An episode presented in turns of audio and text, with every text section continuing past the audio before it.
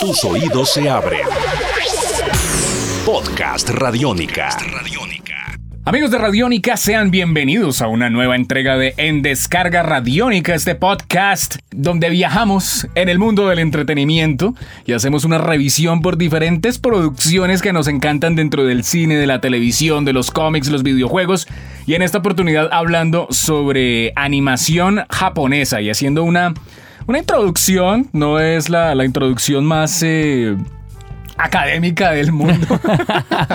Pero sí es una buena, es una recomendación de series para irse metiendo obviamente en diferentes campos. Mi nombre es Iván Zamudio, arroba Iván Zamudio 9, y me encuentro con el grandiosísimo e inigualable Diego Bolaños, arroba Diego Mao B. Maestro Diego, bienvenido una vez más a En Descarga Radiónica, ¿cómo vamos? Siempre es un placer acompañarlo, siempre es un placer hablar de anime, porque es aquello que también nos inspira, también nos mueve, y el universo de la animación japonesa nos ha permitido soñar, conocer y aprender de muchísimas cosas que hoy en día siguen definiendo a mucha gente. Por eso es que muchos se preguntan, venga, yo me acuerdo que yo veía Supercampeones cuando chiquito. Si quiero ver una serie de animación, ¿a qué le apunto el día de hoy? Claro, hay que, hay que estar eh, al día alrededor de todo esto porque pues la animación japonesa desafortunadamente en nuestro país ha tenido como, tuvo como dos picos muy altos eh, en los años 80 y en los años 90 y de ahí en adelante pues ha estado de capa caída. Entonces ahí es donde han surgido los fanáticos, los fansubs, eh, los foros, toda la gente buscando obviamente producciones, estando pendiente pues de todas las cosas que se dan en Japón y que se llegan a traer por diferentes mecanismos tanto eh, genuinos como no tan genuinos. Pero donde pues hemos podido ver una gran cantidad de producciones. Bueno, en esta oportunidad, en esta serie, Diego, hemos estado hablando sobre todo de varias series que hacen el proceso y el conducto regular de una, serie de animación japonesa, que es eh, el mangaka, crea obviamente la publicación, bajo lo una, en una revista, una revista, después lo, sacan aparte. Después lo sacan, lo hacen el compendio como tal en, en los tankobons, en los volúmenes, y eh, después, eh, en el transcurso o, una vez finaliza, sobre todo, sobre todo pasas en el transcurso. Van en la mitad o, a un cuarto de la producción. Y alguien se monta en ese bus. Y alguien se monta en ese bus y dice, hagamos eh, serie de animación. Listo, de una, esto es un éxito, hagámoslo. Bueno, entonces hay, varias, hay varios caminos, pero ese es como siempre el, el más común. Y ahí vienen los juguetes, y ahí viene la película, todo eso. En este caso vamos a hablar de todo, todo el, proceso inverso. vamos a hablar de una serie de animación japonesa que surgió fue por un videojuego. Que eso también, eso, eso ocurre mucho. Suele pasar y más si es un videojuego japonés que suele tener una estética relacionada directamente con el manga y el anime. Y con, una, con un desarrollo de historia que da para cualquier cosa. En este caso es un eh, videojuego, yo podría como ubicarlo en un entorno como entre eh, mafias, horror, no sé cómo también meterlo como en ese campo como de como de algo lúgubre, mucha acción, mucha sangre, mucha oscuridad. Sí, es como un dark fantasy pero con mafias, es una cosa ahí rarísima. Y es un título conocido como Gun Grave.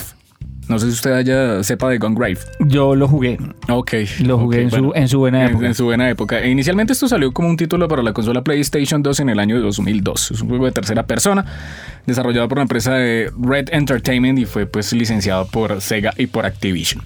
De esa manera, teniendo en cuenta que es un videojuego del año 2002, es cuando surge la idea, bueno, ¿qué tal si hacemos la serie de televisión? y aparece en el año 2003 gracias al estudio Madhouse, oye, así que hemos hablado de Madhouse. Eso le iba a decir de usted, usted y Madhouse hay una relación directa. Madhouse es genial, eso sí, tienen unas producciones, han tenido unas producciones hermosísimas. Y en el 2003 eh, surge esta serie oficialmente de 26 capítulos. No es muy larga, pero hay que verla con muchísimo detenimiento porque es como de esas producciones donde encontramos como esos neo gunslingers, como esos neopistoleros de, de urbe, que vienen como en, el, en, el, en un entorno sobrenatural y yo creo que para el que le llegue a gustar una serie como Helsing y con todas sus versiones y con todas sus aristas que ha tenido Helsing, Gone Grave también le va, va por el mismo va por el mismo corte porque esto es ciencia ficción, es, eh, tiene dark fantasy, es una historia de crimen con mafias, con una gran cantidad de cosas. La serie pues es... Em, viene bien interesante porque eh, eh, es una historia de una amistad que se vio frustrada por así decirlo, eh, se vio traicionada más bien. Y es la vida básicamente de dos hombres conocidos como Harry McDowell y Brandon Heath. Ellos dos eran amigos y empezaron obviamente a tener una serie de vivencias que los fueron involucrando en el mundo del Lampa y por cosas infortunadas Harry termina traicionando a Brandon y Brandon fallece. Trece años después en el futuro, pues Harry es eh, un eh, lord de una mafia, de un grupo delincuencial bastante ascendido poderoso, de sí, los escalafones de la mafia. de la mafia, de la mafia del Dark Fantasy. y es así como Brandon Heath es revivido, pero no por un conjuro, no por un, eh, un hechizo o cosas así por el estilo. ni magia negra ni nada.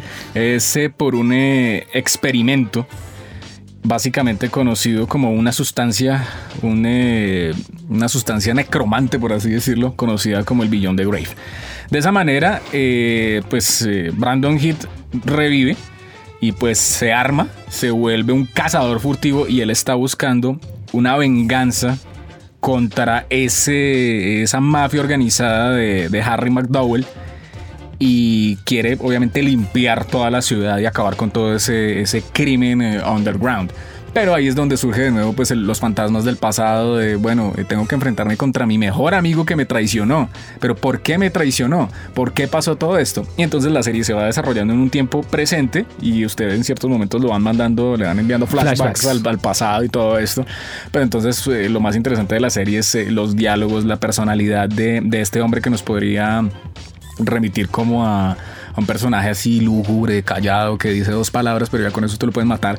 Eh, al estilo de, sí, al estilo, por ejemplo, de Vampire Hunter, Ah, Ok. más o menos a, a Dee. Es Sí. algo así, es como un hombre así que. No tiene que decir, no, No- no, no sí, no es el hombre con para- más diálogo en la historia de, los, de las animaciones, pero, pero es- le es suficiente. Sí, y, eh, y, pues eh, vuelvo y repito, eh, si a usted le gustó Helsing, ese asunto de, de esas secuencias de acción con monstruos, con criaturas, porque además la, la mafia no es voy a mandar a mi camioneta con matones, No. no, no, voy a mandar a mi camioneta con el monstruo. O sea, A mis perros del mal. Sí, exacto. Entonces es, son buenos combates, buenas escenas. Es bien interesante esta, mm, esta adaptación que surge de un videojuego. Después, por supuesto, pasó a, a la serie de animación y después de la serie de animación surgió otro videojuego. Que era secuela. que era secuela, entonces eh, ha sido como eh, ese, ese, ese mundo también de la animación japonesa que va brincando en estos dos puntos. No hay No, y que es multiplataforma y que Claro. le permite a usted completar como un universo eh, de, de, de ese, de, ese- de- de esa creación artística, pero a través de diferentes eh, plataformas y dispositivos. Yo creo que deberíamos hacer unos podcasts solamente de películas.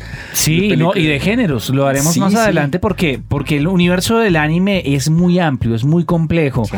Eh, además que eh, clásicamente la gente ha relacionado el anime con series para niños y nada más alejado de la realidad porque en, en- en Japón se consume anime desde la cuna hasta la sepultura. Sí, sí, sí. y hay para todos los gustos, hay de, todas de todas clases.